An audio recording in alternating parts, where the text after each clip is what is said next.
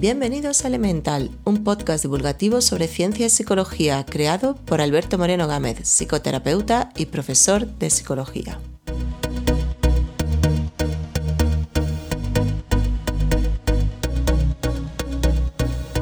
Hola a todos, episodio número 13 y hoy os traigo otro tema que de nuevo toca no solo ciencia pura y dura, sino las implicaciones éticas, valores y principios morales y, bueno, en definitiva, cuestiones un poco más existenciales del ser humano. Aunque por el título no veáis mucha relación, por ahora os adelanto que hablaré sobre algunas estrategias que se han estudiado como forma de que mejoremos eh, nuestros valores como personas. No es la primera vez, ya hablé en el episodio 8 sobre elevación moral que seguramente es uno de los temas que he tratado que más me han gustado a mí mismo, yo también tengo mis preferencias.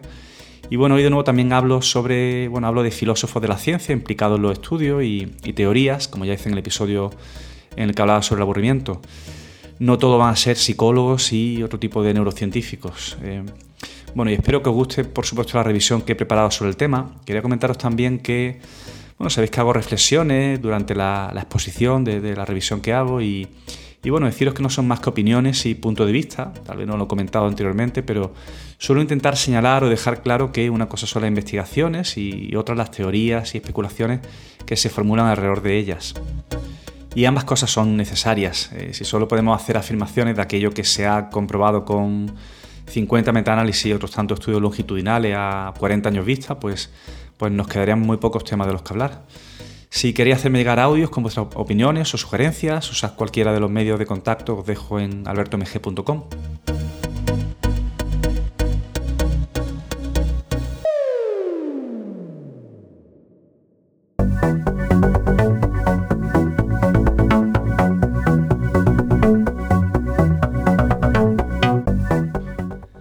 existe ninguna persona perfecta. Seguramente la mayoría de la gente tiene algunas virtudes y gran cantidad de efectos.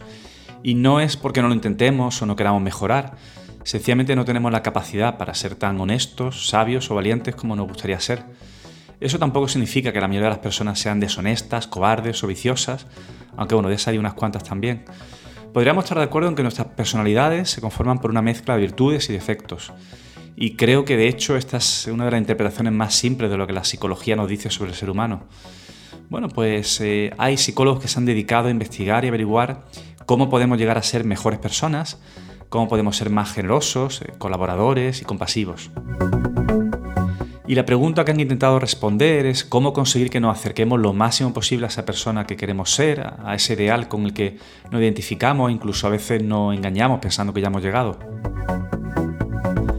Hoy os voy a hablar sobre una de las estrategias más conocidas que se emplean para hacernos mejores personas, los autores lo suelen llamar el virtual labeling, que se podría traducir como etiquetaje de virtudes, aunque a mí me parece más adecuado llamarlo atribución de virtudes.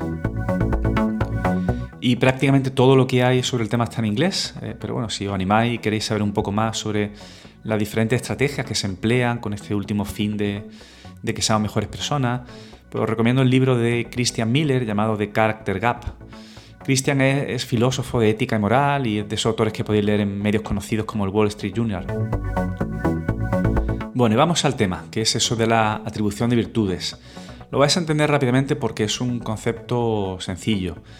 Cuando nombramos cualidades de una persona, cuando elogiamos su buen hacer, su generosidad y comprensión, estamos aumentando las probabilidades de que esa persona actúe de esa forma, que mantenga esa imagen que los demás tienen de ella. Nuestra autoimagen, la visión que tenemos de nosotros mismos, la forma en que nos describimos, tienen mucho que ver con los mensajes que recibimos de los demás desde que somos niños. E intentamos estar a la altura de esas expectativas. De hecho, solemos perpetuar eh, los roles en los que nos encasillan. Así que al elogiar o ensalzar una virtud de otra persona, por ejemplo la generosidad, incluso aunque realmente no la tenga, eh, podemos provocar que la persona actúe como si lo fuera, acorde con la imagen que cree que los demás perciben.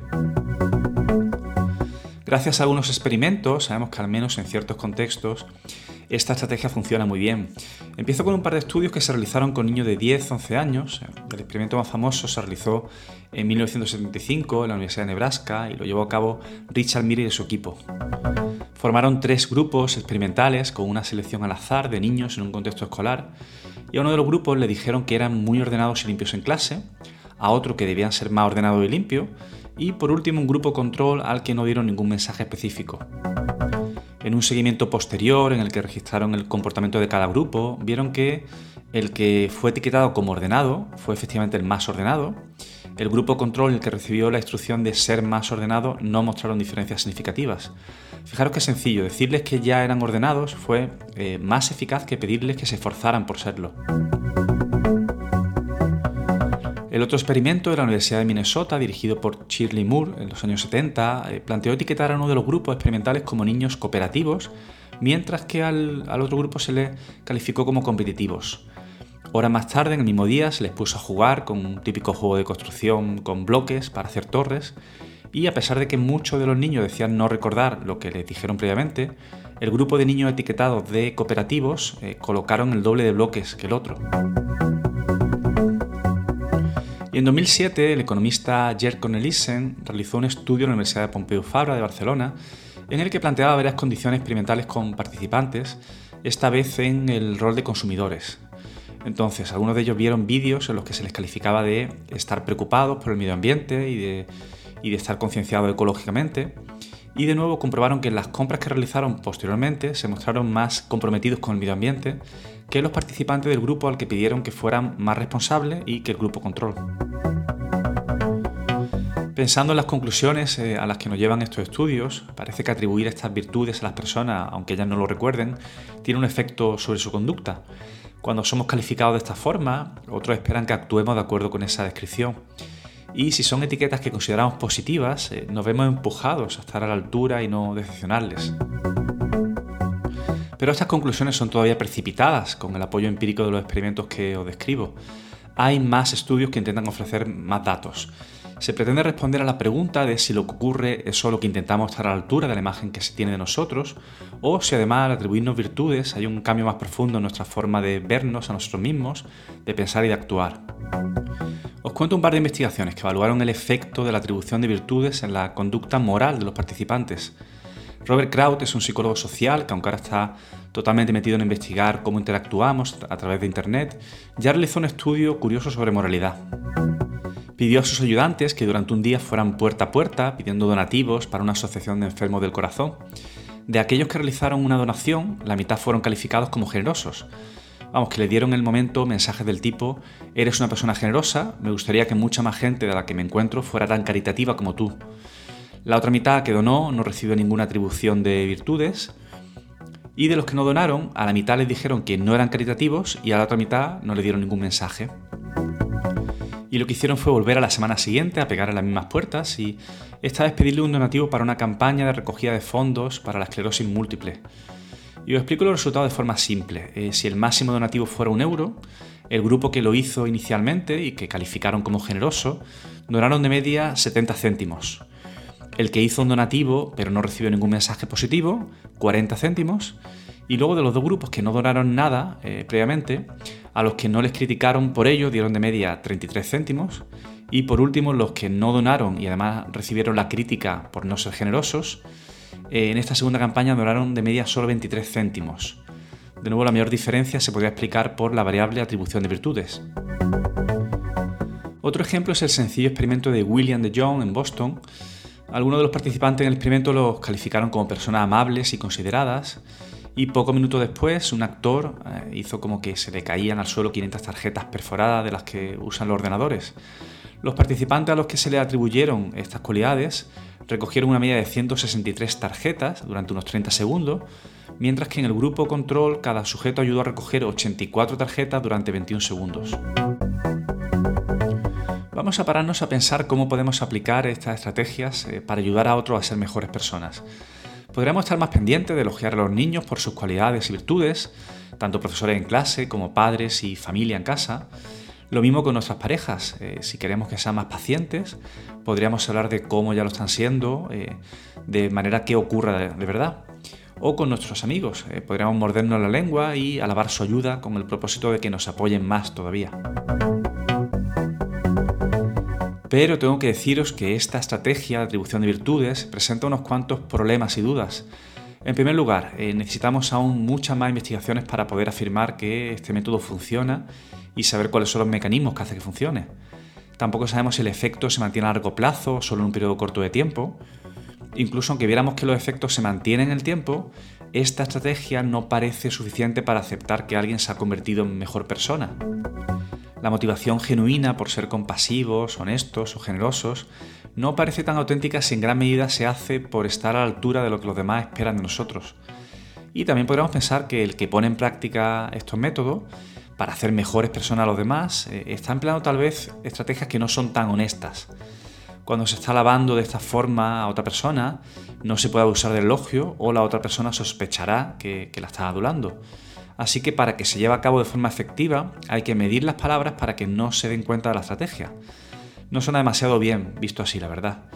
Esforzarse por hacer que otros sean mejores personas, eh, para conseguir, por ejemplo, que sean más honestos, a base de estrategia de engaños. Si alguno habéis cambiado de opinión con estos últimos argumentos, eh, tengo que deciros que aún hay motivos para pensar que atribuir virtudes a otros puede ser interesante. Pensemos en el uso del placebo en investigaciones. El experimentador ofrece un tratamiento médico que puede ayudar en un problema concreto, a pesar de que es solo sacarina. A sabiendas de ello, muestra además una actitud de autoridad y confianza que también es necesaria para que el efecto placebo ocurra. De alguna forma es parecido. El investigador engaña al paciente para generarle un beneficio que además no requiere el uso de ningún psicofármaco real. Hay que decir que el uso de placebo no es ilegal ni es una práctica reprochada moralmente por las asociaciones profesionales de médicos. Así que en muchos sentidos eh, la atribución de virtudes es eh, como un placebo, una estrategia para generar expectativas. Para mí sigue siendo problemático emplear esta estrategia de forma indiscriminada, injustificada. Para otros, eh, bueno, pues ya sabéis, el fin siempre justifica los medios. En un contexto clínico, cuando encontramos todo tipo de sufrimiento, pensamientos distorsionados o descripciones destructivas de la propia persona, atribuir cualidades y virtudes puede ser una herramienta muy potente. Yo lo entiendo más como una forma de rescatar y evocar cualidades de la propia persona que en el momento presente no recuerdan o no tienen la capacidad de emplear en sus vidas. Otra cosa es vender a todos por igual el mensaje ingenuo de que son maravillosos y seguro que salen adelante porque son las mejores personas del mundo, cayendo en el habitual error de malinterpretar la psicología positiva.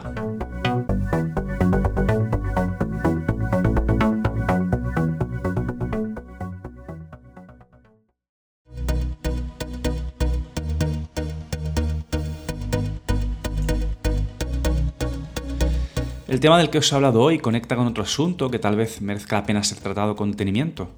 Muchos sabéis que he dedicado años a trabajar con niños y familias y bueno, sigo haciéndolo. Aunque de forma más intensa estuve durante 13 años eh, trabajando con niños adoptados y sus familias adoptivas y pude observar y aprender que cuando la educación se centra en elogiar características eh, de los niños más estables e inmodificables, eh, como decirles por ejemplo que guapos, fuertes o inteligentes son, estamos haciendo más por endiosarlos y estancarlos. En cambio, transmitirles eh, que valoramos el esfuerzo que han dedicado a hacer algo, eh, o que fueran constantes, o que al menos lo intentaran, es decir, elogiar su forma de actuar, es en mi opinión el verdadero motor que le llevará a ser mejores personas. Espero que la revisión y reflexiones que os cuento hoy os inspiren, animen al menos a seguir escuchando este podcast y no hace falta que os convirtáis en mejores personas. En las notas del episodio tenéis los enlaces para profundizar más sobre cada uno de los temas del podcast. Podéis dejar comentarios y sugerencias en las redes sociales y en la web albertomg.com tenéis toda la información y el blog con todos los artículos que se publican sobre los temas de cada episodio. Si quieres apoyar este podcast, déjanos un comentario en iTunes y ayudarás a que este podcast llegue a más personas.